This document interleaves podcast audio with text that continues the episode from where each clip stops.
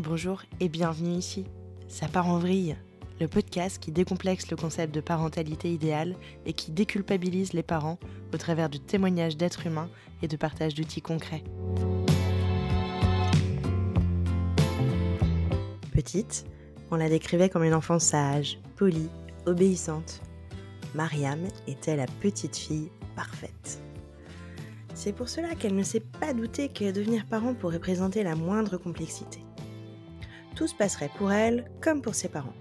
Son enfant serait sage, gentil et obéissant. Et pour ça, il suffirait d'utiliser la même recette.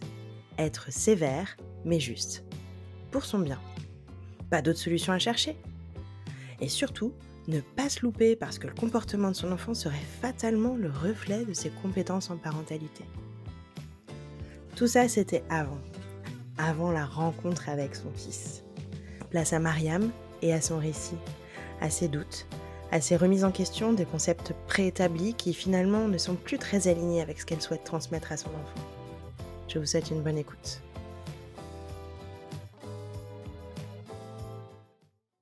Bonjour Mariam. Bonjour Elodie. Merci d'avoir accepté de venir à mon micro aujourd'hui. Merci surtout de t'être proposée pour être la première interviewée pour ce tout nouveau podcast. merci à toi pour l'invitation. C'est un vrai plaisir. On va commencer, si tu le veux bien. Je vais te demander de te présenter, Mariam. Donc, je m'appelle Mariam, j'ai 33 ans, je suis maman d'un petit garçon de deux ans et demi qui s'appelle Gabriel et je suis professionnelle de santé. Voilà, donc premier enfant et unique enfant pour l'instant. Parents en herbe. C'est vrai, parents en herbe. Très bien. Écoute, je vais commencer en entrant directement dans le vif du sujet. Si je te dis le mot parentalité, ça te fait penser à quoi? Euh, La parentalité, c'est mon quotidien depuis deux ans et demi. C'est un vrai challenge, c'est un plaisir aussi. C'est le fait d'être avec ton enfant et, mmh, et d'essayer de donner le meilleur de toi-même pour qu'il grandisse dans des conditions les plus respectueuses de son développement. C'est pas facile.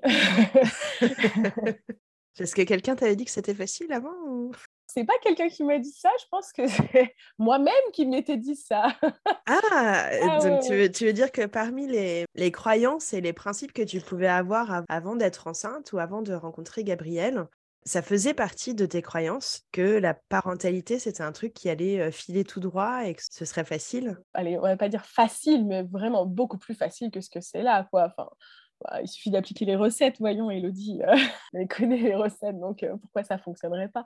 Ah, mais t'as du euh, bol, toi, t'as eu des recettes. Ta maman, elle t'a pas donné un petit livre de recettes, comment élever un enfant bien sage et équilibré en 10 leçons? Donc oui, non, j'ai vraiment déchanté en devenant maman parce que c'est pas si facile que ça. Et puis tu sais, on est de très bons parents avant d'en être un nous-mêmes, oui. avant d'avoir des enfants. C'est là où on est les meilleurs parents d'ailleurs. Hein. C'est ça. Donc je regardais les autres parents en me disant franchement, bah c'est pas compliqué quoi, ils pourraient faire un effort. Franchement, voilà quoi. Ils sont trop mauvais en tant que parents, ceux-là. Et bon, bah, après, on a les nôtres et on se dit Ah, effectivement, c'est un défi de tous les jours. Et même, euh, même en ayant euh, des connaissances et même en ayant euh, la patience du monde, c'est quand même pas forcément facile. Oui, parce que tu, tu, nous disais en intro que tu bossais dans le, dans le paramédical, mais c'est vrai que tu es au contact d'enfants dans ton quotidien. Oui, tout à fait. Oui. Et peut-être que ça aurait pu te faire penser que tu aurais des facilités avec ton propre enfant. Ah ben, oui, c'est clairement, c'est quelque chose que je pensais et que même on m'a dit, on m'a dit, mais tu es tellement à l'aise avec les enfants, quand ce sera le tien, c'est finger in the nose. Alors qu'en fait, c'est pire. bon, après, je pense que d'avoir un peu de notion, ça aide quand même. Vraiment sur certaines choses, de se poser euh, pas toutes les questions, parce que tu te poses un millier de questions quand tu deviens maman. Donc avoir quelques notions quand même et te dire non, mais ça, ça va. Ça, je sais que le développement, il va prendre du temps. Ça, je sais que, euh, que c'est chacun son rythme, etc.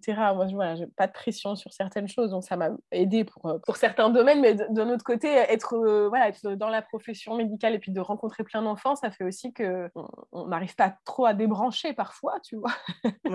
et à se dire, euh, est-ce que je l'analyse? Est-ce que je suis en train d'être dans mon rôle euh, de pro ou est-ce que je suis dans mon rôle de maman, tu vois Ah oui, du coup, tu sais plus tellement finalement où est le, point d'équilibre. Exactement, le point d'équilibre. Néanmoins, ce que j'entends dans ce que tu me dis, c'est qu'il y a quand même un, effet très déculpabilisant d'avoir eu accès à toute cette connaissance sur le développement de l'enfant qui t'a permis aussi de, te rassurer sur l'évolution de Gabriel. Oui, bien sûr. Et ça, c'est intéressant parce que ça, ça, me fait me dire que même pendant la période prénatale, si on commence déjà à s'intéresser, à se documenter, ça peut aider quand même une fois que l'enfant est là, quoi. Je suis totalement d'accord avec toi. Je pense qu'un parent bien informé pourra accompagner d'une manière plus sereine son enfant. Parce que tu vois, si, voilà, sur les papiers, c'est écrit qu'à tel âge, euh, il devrait avoir acquis telle, euh, telle capacité, ben peut-être que, euh, en fait, de savoir que c'est pas grave, tu vois, mmh s'il l'a pas acquis là et qu'il sera totalement capable de, de, le faire dans quelques jours, quelques semaines, quelques mois et que pour autant en fait ça va pas en faire un enfant euh, moins développé que les autres bon euh, ça, permet d'être détendre tellement parce qu'on est un, on est un peu en plus dans la course euh, à celui qui va bien se développer quoi hein. notre notre enfant c'est un peu notre notre vitrine du bon parent. S'il est capable de se lever tôt de marcher tôt de, de parler tôt de lire tôt de c'est vrai. de, de bon l'école et ben ça fait que tu es un bon parent. Tu, tu coches toutes les cases du bon parent sur la vitrine, alors qu'en réalité, il y a plein de choses qui se passent autres pour l'enfant, euh, qui ne sont pas forcément euh, visibles. Euh, voilà, s'il ne connaît pas ses couleurs à deux ans et demi, et eh ben, c'est pas grave, ça ne fera pas forcément qu'il sera un enfant moins développé. Peut-être qu'il connaîtra ses couleurs à trois ans, trois ans et demi, quatre ans, c'est pas grave. Mais il finira par les connaître. Et il finira par les connaître. Est-ce qu'il y a une autre croyance ou peut-être même un principe avec lequel tu vivais avant d'être maman qui a complètement volé en éclats le jour où tu as rencontré Gabriel, ou en tout cas entre, entre sa naissance et, aujourd'hui. Est-ce que tu veux bien nous le partager? Moi, quand, tu, quand tu me parles de ça, tu vois, ça m'évoque le fait que quand, quand j'étais enceinte de Gabi, j'ai pas du tout prévu le postpartum à part les premiers mois, quoi. tu vois, les choses de base qu'on m'avait données, faire ta rééducation périnéale, des choses comme ça, tu vois. Ouais. Euh, je m'étais pas du tout préparée à, ce que j'ai appris après la matrescence et au fait que j'allais être complètement chamboulée. Donc moi, j'avais prévu bah, de, mes deux mois de, congé maternité et puis après de reprendre. quoi. Et quand c'était le moment de reprendre, ça a été super difficile pour moi. Ça a été vraiment un déchirement de, de, quitter mon fils. Je pensais vraiment que j'allais repartir au travail. Euh, euh, voilà, c'est bon, j'avais fait mon bébé, j'avais trouvé ma nourrice, tu vois, une super nounou. Euh, qui était qui allait bien s'occuper de lui dans la journée, et puis je le retrouverai le soir et tout irait très bien. Et, euh, et ben, quand j'ai dû le quitter et que je, je ça a été le moment, et je me suis dit, mais c'est impossible, quoi. Il commençait vraiment à, me reconnaître, entre guillemets, même s'il me reconnaissait euh, depuis, depuis le début, hein, mais, mais vraiment à avoir des échanges. On avait des échanges de regards, on il commençait à gazouiller et tout ça. Ah oui, il y a trois mois et là tu te dis mais je, vais le lâcher maintenant mais pas possible il est tellement petit il est tellement fragile mais euh, euh, ça a été vraiment un déchirement un déchirement très très difficile pour moi. Et ça c'est euh, quelque chose je m'y attendais pas du tout. Ça a duré des mois hein. ça a duré des mois pour que moi je me j'arrive à m'y faire quoi. Et même dans encore d'en parler aujourd'hui j'ai l'impression d'en trembler encore tu vois d'avoir encore une émotion. Ouais, il y a encore une émotion qui est présente de ce que tu as, vécu finalement euh, malgré toi. C'est ça. Est-ce qu'il y a d'autres euh, croyances qui t'ont marqué vraiment euh, des choses que tu avais soit que tu avais vraiment anticipé, bien bordé et puis ça s'est pas du tout passé comme ça, soit que tu n'avais absolument pas anticipé et que tu as découvert avec ta maternité? Il y a une chose aussi, moi, qui m'avait portée quand, quand je suis devenue maman, c'est le fait qu'on on m'ait toujours dit quand j'étais petite que j'étais une petite fille bien élevée, tu vois? Que j'ai été une petite fille sage, euh, avec des parents sévères mais justes, et que, euh, du coup, bah, il suffirait que j'applique la, même, euh, la même chose pour le mien, pour que ça devienne, ça devienne un, enfant parfait, tu vois, sage et calme. Et, C'est peut-être en ça que tout à l'heure tu faisais référence à des recettes que t'ont donné tes parents? C'est exactement ça, c'est exactement ça, la recette. Euh, Pour avoir un enfant sage? De l'enfant obéissant. Et alors, cette recette, c'était quoi exactement? Tu parlais un peu de... Ils étaient sévères, mais justes, c'est ce que tu as dit. Ouais. Ça consistait en quoi? Oh, bah, tu sais. C'est ce qu'on appelle maintenant euh, les violences éducatives ordinaires, tu vois. Moi, j'ai eu des parents euh, toujours hein, très aimants, hein, qui passait beaucoup par l'autorité, par la peur. Hein. C'était vraiment une, une, éducation autoritariste que j'ai reçue. Et beaucoup, voilà, les cris. Et, c'est vrai que ça fait un enfant qui obéit, mais qui obéit pour quelle raison? Oui, pas spécialement pour les bonnes. Et... C'est ça. Et ça, je crois que c'est vraiment. Avant d'être enceinte, je m'étais déjà un petit peu intéressée à tout ça, mais vraiment, c'est quand j'ai eu Gabriel dans mes, dans, entre mes mains, là, que je me suis dit, moi, je j'ai aucune envie de lui de, l'élever comme ça en fait. J'ai envie de partir de cette façon là d'élever. J'ai pas envie de lui crier dessus. Est-ce qu'il n'y a pas une autre façon de faire en fait? Est-ce que j'aurais pas voilà une autre une autre porte d'entrée pour euh, pour élever mon fils? Alors euh, c'est pas facile de de quitter la façon dont on a été élevé il y a plein de fois où où j'ai des vieux démons entre guillemets euh, qui, qui sont toujours là et qui qui réapparaissent parce que bah, c'est comme ça que j'ai été élevée. Donc, euh, quand il y a quelque chose qui nous contrarie, on a, j'ai tendance à, à hausser le ton et à froncer les sourcils, tu vois, pour faire peur. Je vois tout à fait. Euh, parce que c'est voilà, c'est par la peur que ça marche le mieux, mais en fait euh, non, donc il faut, arriver à se déconditionner. Mais mais ouais, oui, ça j'étais, c'était une des choses pour lesquelles je pensais vraiment que c'est comme ça qu'il fallait qu'il fallait élever un enfant, que je devais élever mon fils. Oui, parce que c'était ce que tu avais connu. Donc finalement, n'ayant, rien connu d'autre, c'était, ça. c'était toute somme logique de, reproduire ce que tu avais reçu, parce que bah, tu t'en es pas si mal sorti, quoi. bah, c'est ça, bien sûr. moi, tout, ben, moi, j'ai reçu que des compliments sur la façon dont j'ai été élevée. Hein, toute ma famille, mes grands-parents, mes tantes, mes oncles m'ont toujours dit que j'étais une petite fille super bien élevée. Quoi obéissante, franchement, c'est un mot qui me définissait bien. Donc, c'est ce qu'on attend d'un enfant, qu'il soit obéissant. J'avais des bonnes notes à l'école. que demande le peuple? Ouais. Le package. Exactement. Et puis, euh, ensuite, moi, ce qui.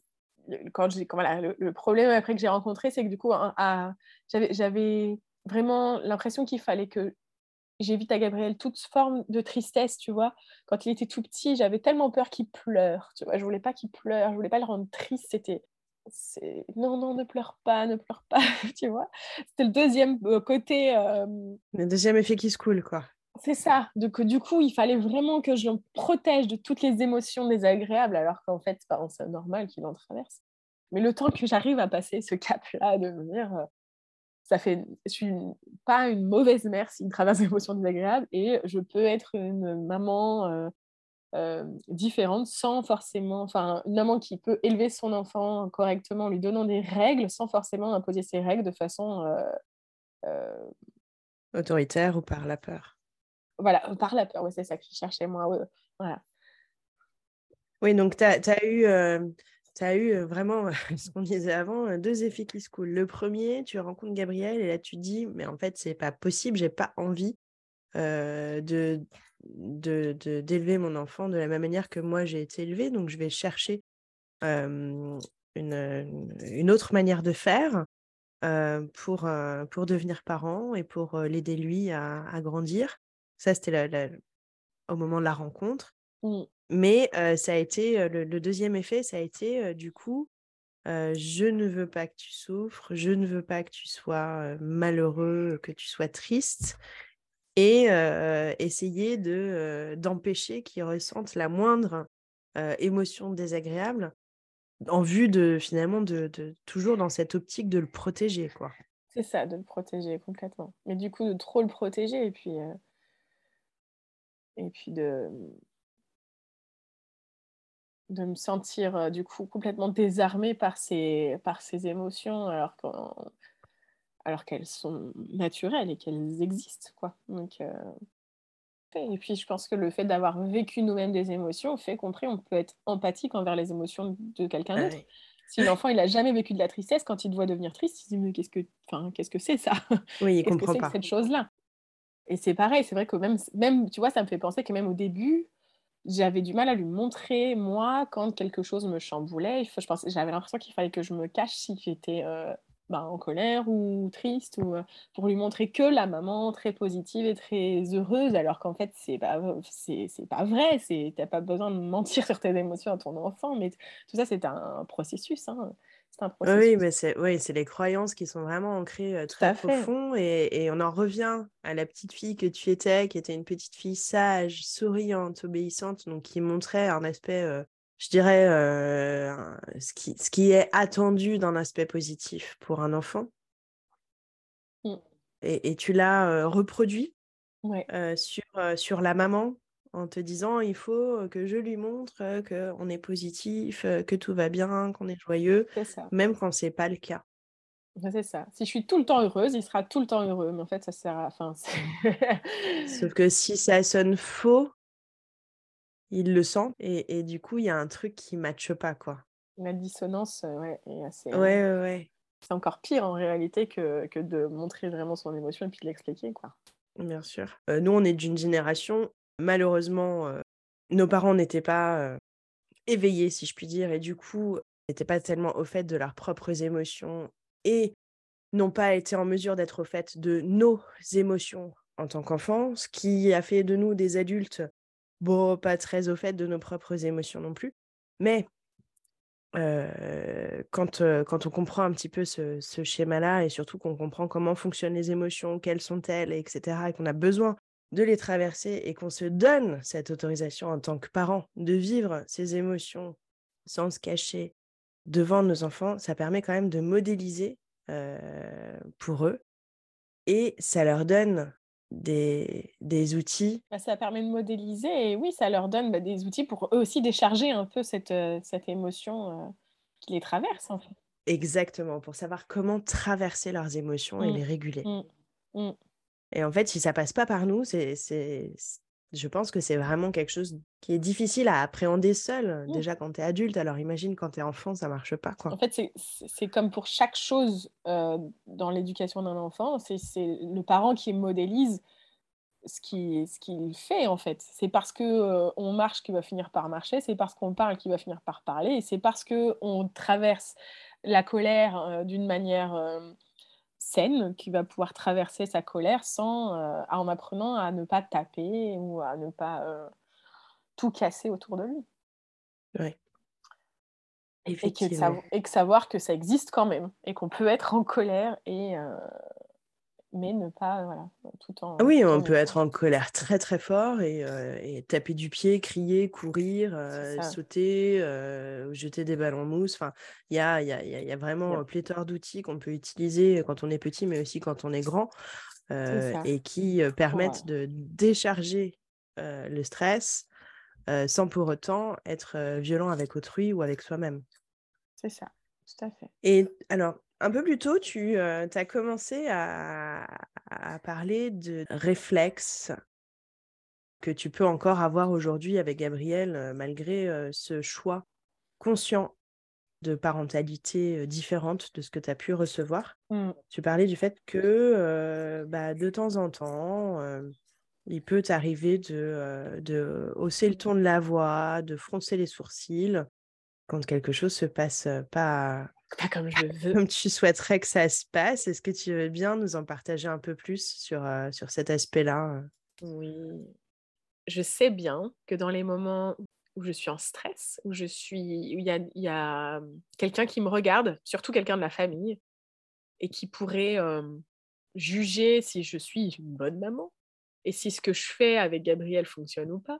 Je vais avoir tendance à, voilà, si, si Gabriel euh, à, un comportement qui n'est pas OK, à, à, reprendre euh, une parentalité beaucoup plus autoritaire. Je vais, je vais, voilà. Et il faut vraiment que je respire pour arriver à repartir dans l'autre sens parce que sinon c'est vraiment euh, automatique. Je, je, vais froncer les sourcils, je vais, je vais me fâcher, enfin je vais lui dire, enfin voilà, stop. mais d'une manière très forte, enfin vraiment avec une voix dure. Où je vais, je vais taire son émotion en disant c'est bon, arrête maintenant, euh, je vais pas avoir l'attitude que j'aurais aimé avoir. Et il faut vraiment soit, soit que, que je m'accorde un moment de souffle en, enfin, en, en, ayant euh, une petite lumière maintenant qui est quelque part quand même dans ma tête et qui me dit attention Mariam, est-ce que c'est vraiment ça que tu veux faire? Mmh Et du coup, j'ai l'impression de refaire ma liste de bon allez, qu'est-ce que comment, pourquoi il agit comme ça, qu'est-ce que tu peux lui offrir d'autre comme solution? Et qu'est-ce que tu peux faire à toi-même pour te, te, déstresser quoi? Et prendre soin de moi déjà en fait. souvent quand c'est la petite lumière qui s'allume en disant attention, est-ce que c'est vraiment ça que tu veux? J'essaye déjà de souffler, lui dire écoute là je j'arrive pas, il faut que tu me laisses un moment parce que je, ne sais plus. Donc parfois le problème c'est qu'un enfant ça te laisse pas un moment, donc si tu es toute seule, ça c'est difficile. Hein. Ouais. Donc faut arriver à se mettre dans une bulle et lui montrer. Bah, alors, du coup, ce qui marche pas mal, moi, c'est que je continue à lui parler, je reste en contact avec lui en, lui, en, en, parlant et en soufflant et en lui disant là, tu vois, je suis énervée, donc je souffle, j'ai besoin que tu me laisses souffler. Et euh... tu utilises la description de ce que toi-même tu es en train de traverser Exactement. pour pouvoir redescendre en pression. C'est ça. Mais oui, malgré tout ce que, tout ce que j'ai appris maintenant euh, comme compétences parentales, il y a toujours encore un peu. Euh, ces démons en moi qui surviennent surtout, surtout dans les moments de stress intense, ouais, surtout avec la fatigue aussi parfois. Ouais. Et il y a quelque chose de très intéressant là que tu viens de nous partager, parce que effectivement le stress et la fatigue, bah oui, ça, ça, joue forcément sur notre, notre capacité à, à être à l'écoute de nos enfants ou à l'écoute de nous-mêmes d'ailleurs. Mmh, mmh. Mais il y a un autre aspect où tu disais, quand je suis dans ma famille, et que qu'il me regarde et que je me sens jugée. Ah bah bien sûr. Et tu disais que à ce moment-là, tu reproduis ce que tu as vécu en tant qu'enfant? C'est beaucoup plus facile pour moi d'appliquer tout ce que je connais quand je suis à l'extérieur et que Gabriel va faire une crise parce que, par exemple, euh, il voulait faire euh, trois tours de manège et qu'il en a que deux et qu'il donc il est triste, donc il pleure et, ou alors il est en colère parce qu'il n'est pas content, il en voulait trois. Et ça va être beaucoup plus facile pour moi d'ignorer tous les gens qui sont autour et d'arriver à l'accompagner à travers sa tristesse ou sa colère à ce moment-là que si ça se passe euh, au sein de la famille et qu'il est, il est en colère et qu'il va aller taper sa grand-mère, par exemple, et que du coup, euh, je, là, je sens toute la, une tension euh, ouais, beaucoup plus importante euh, dans ce cadre-là, complètement. J'arrive beaucoup moins à ignorer les, jugements de, personnes de ma famille ou de, mon entourage proche que, de, que des gens d'extérieur. Ouais, le poids est beaucoup plus lourd en fait. Il faut encore que je sois une bonne petite fille, tu vois. C'est ça. c'est ça, en fait. Tu t'es pas détaché de, cette, euh, de ce rôle euh, de la petite fille parfaite euh, que tu dois être aux yeux de, ta famille. Quoi. Certainement qu'il y a de ça, oui. C'est très intéressant parce que ça, ça vient éclairer vraiment une autre facette de la complexité de la parentalité. C'est aussi quels parents on est, dans notre cercle familial par rapport à l'enfant qu'on a pu être. Par rapport à l'enfant qu'on a pu être. Est-ce qu'il y a d'autres moments où, tu vois qu'il y a, il y a des situations qui dérapent? Ça peut être aussi dans les moments, tu sais, où, où on est pressé aussi. Ça, c'est la pression du temps. Quand tu es pressé et que euh, toi, tu sais très bien que dans 10 minutes, tu dois aller le déposer chez la nourrice et que lui, il n'a pas du tout décidé qu'à ce moment-là, il fallait qu'il mette son manteau, ses chaussures parce que, en fait, son besoin à lui, c'est pas du tout celui-là. Lui, il a envie de jouer, donc il va chercher sa peluche ou son jeu. Et puis toi, tu es là, mais c'est pas le moment, quoi. et que je sais qu'en plus, c'est plus je vais être euh, stressé. Et pire, ça va être. Plus il va essayer de me détendre. Donc, il va essayer de jouer, de s'amuser, de montrer qu'en fait, euh, regarde, maman, viens, on va lire un livre. Tu sais, t'aimes bien lire un livre, mais non, en fait, c'est pas du tout. donc, euh, voilà, c'est pareil. Hein, c'est vraiment beaucoup de self-control pour arriver à dire, bon, si, si je m'énerve, ouais, mais tu vois, il y, a toujours ce truc-là où le premier réflexe, ce serait de m'attraper, de lui dire, bon, allez, maintenant, à papa, pour mettre les, les chaussures mais je, voilà, c'est après me retrouver avec un enfant qui pleure, moi qui, qui ai le moral à zéro, parce que du coup, juste avant de partir, et je l'ai fait pleurer, euh, c'est l'horreur, quoi. Donc maintenant, bah, le jeu, ça marche pas trop mal pour, pour essayer de... Bah, comme il a envie de jouer et moi j'ai envie de mettre les chaussures, bah, les chaussures elles vont venir le manger ou des choses comme ça, ça peut marcher des fois, des fois ça marche moins bien. Donc des fois il part sans chaussures, c'est pas grave. Et c'est ok en fait, parce que les chaussures tu peux les mettre après. Bah, c'est ça. Et des fois, voilà, parfois aussi, c'est ça. C'est, il veut pas mettre son manteau, ben, je laisse sortir, faire trois pas dehors. Il sent qu'il fait froid et du coup, il, met pas, il remet son manteau. Et là, il le met. C'est ça. Faut arriver à lâcher sur certaines choses, mais, euh, mais c'est, c'est tellement dur à apprendre. C'est tellement dur, pareil, encore une fois, à déconditionner euh, tout ce qu'on a euh, appris. Enfin, Ouais, réencoder son cerveau, c'est presque ça. Hein. C'est ça, tellement difficile. Mais c'est vrai que tu, tu vois l'image de, de l'exemple du fait qu'il ne veuille pas mettre son manteau.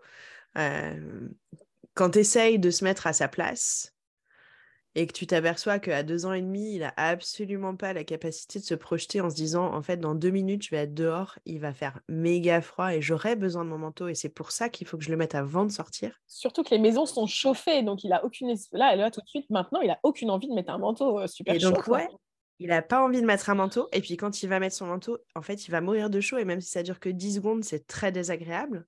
Et c'est vrai, quand tu quand essayes de changer de, perspective, changer de regard, changer de, position, c'est plus facile aussi de se dire, OK, euh, je vais lâcher là-dessus, il mettra son manteau quand il aura senti que lui-même, il a froid. C'est ça, non mais c'est vrai. C'est vrai. Et puis il y a autre chose aussi qui est que euh, quand on est stressé comme ça par le, par le temps, parce qu'on doit aller chez la nounou, chez le médecin, faire des courses, on a un rendez-vous ou quoi que ce soit. Notre stress, souvent, on le communique. Et euh, les recherches scientifiques ont montré que quand on provoque le stress comme ça chez les enfants, par exemple le matin avant de partir à l'école, ce qui se passe, c'est un relâchement musculaire. Et du coup, l'enfant, il va avoir tendance à aller encore moins vite que d'habitude. Et pas parce qu'il n'a pas envie, c'est juste qu'en fait, son corps répond pas. quoi. Mmh fait. Et, quand tu as conscience de ça aussi, ça te permet, pas tous les jours, mais quand même de temps en temps, de faire un petit pas de côté et de te dire, OK, en fait, là, si il n'arrive pas à mettre ses chaussures, c'est parce que tous ses muscles ont été relâchés à cause du stress. C'est pas pour m'embêter. C'est juste que moi, je suis montée un peu trop vite dans les tours et qu'en fait, il va falloir que je me calme pour que tout redescende et qu'on puisse y aller, quoi.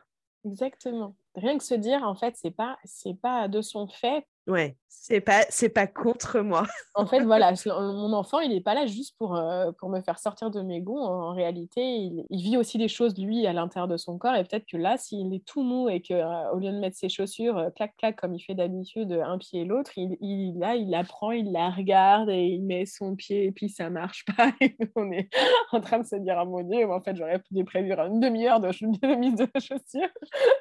et en fait, non, c'est juste que voilà, il est, il, est, il est dans un état de stress, en fait. Ouais. Il n'est pas là pour nous embêter, quoi. Ça, c'est vraiment aussi un truc euh, que, qui m'aide beaucoup, moi, au quotidien, c'est de me dire que mon enfant ne me manipule pas, mon enfant n'est pas là pour me faire du mal, mon enfant n'est pas là pour m'embêter. Euh. et ça, euh, ça, ça change la, la vie, moi, je trouve, enfin, la vision que tu peux avoir sur ton enfant, quoi. Te dire que c'est en fait, il t'aime. a priori, il, est heureux quand tu vas bien, donc il n'est pas contre toi. C'est ça, il fait pas les choses contre toi, il fait les choses pour lui. Oui. ça, c'est vrai. Parce qu'il est très égocentré et ça, dure quelques années quand même comme ça. Ah oui. Euh, parfois même toute une vie hein, chez certains. Il dit oui à ses besoins euh, avant de penser même que le fait de dire oui à ses propres besoins pourrait entraîner des, euh, des, des situations désagréables pour toi parce qu'en fait, il n'en a même pas conscience. quoi. Tout à fait. Ok.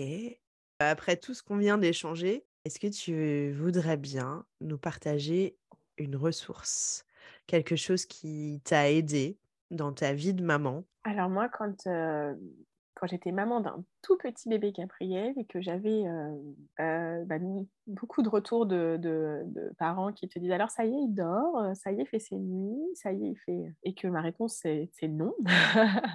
et que je finissais par me demander effectivement, mais est-ce qu'il est en retard? Pourquoi le mien, il fait pas ses nuits à un mois? Qu'est-ce qui se passe? Qu'est-ce que j'ai mal fait dans mon rôle de maman? Qui m'a beaucoup aidé à prendre du recul et qui m'a fait euh, beaucoup de bien, beaucoup déculpabiliser, c'est de lire euh, Dormir sans larmes de Rosa Jové. Elle est pédopsychiatre, spécialiste du sommeil chez les enfants, et elle a écrit un livre qui vraiment euh, permet de mieux connaître le sommeil de l'enfant en général, mmh euh, jusqu'à même euh, un enfant plus grand avec toutes les terreurs nocturnes, etc. Mmh Et vraiment de comprendre qu'un enfant, c'est normal qu'il fasse passer une nuit à un mois, même jusqu'à l'âge de 6 ans, en fait, ça peut être compliqué le sommeil euh, pour eux, et que notre rôle de parent, c'est pas de leur apprendre à dormir parce qu'en fait, ils savent dormir tout seuls. Enfin, en fait, ils dorment depuis qu'ils sont dans le ventre, dans notre ventre, donc en fait, ils savent dormir. Tout à fait. Et c'est juste qu'en fait, euh, il faut, ça prend du temps de les accompagner euh, là-dedans et que, et que chacun son rythme. Encore une fois, chacun son rythme et qu'on ne fait pas d'erreur en accompagnant notre, notre enfant. En tant qu'on respecte nos besoins, et qu'on est OK avec ça. On ne fait pas d'erreur si on accompagne notre enfant dans le sommeil. Et ça, ça m'a fait un bien fou parce que c'est pas du tout ce que j'entendais euh, euh, par les retours euh, de, l'entourage.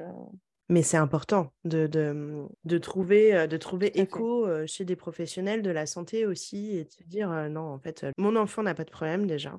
Mmh. Et je ne me suis pas plantée dans, dans ce que j'ai fait pour lui. Quoi. Donc, merci pour ce partage. C'est vraiment un super bouquin, effectivement. Avec plaisir. Mariam, je te remercie pour tout ce que tu nous as confié ce matin, pour cet échange riche qui pousse à la réflexion sur, sur certains aspects en plus de ça. Donc, vraiment, merci d'avoir accepté d'être la première à te prêter à cet exercice. Merci à toi aussi, Elodie, pour ton podcast, ton invitation, parce que je suis contente de pouvoir parler de, de parentalité positive tout en mettant bien des mots sur le fait que c'est pas facile tous les jours, mais que c'est pas c'est pas du laxisme non plus quoi. Il y a quand même des règles à suivre et, et, des choses à faire et beaucoup de travail à faire sur nous-mêmes pour arriver à, à donner le meilleur de nous-mêmes. Merci à toi. Eh ben, c'était, avec plaisir. À très bientôt, Mariam. Et à bientôt. Merci pour tout. Et bonne continuation à ce podcast.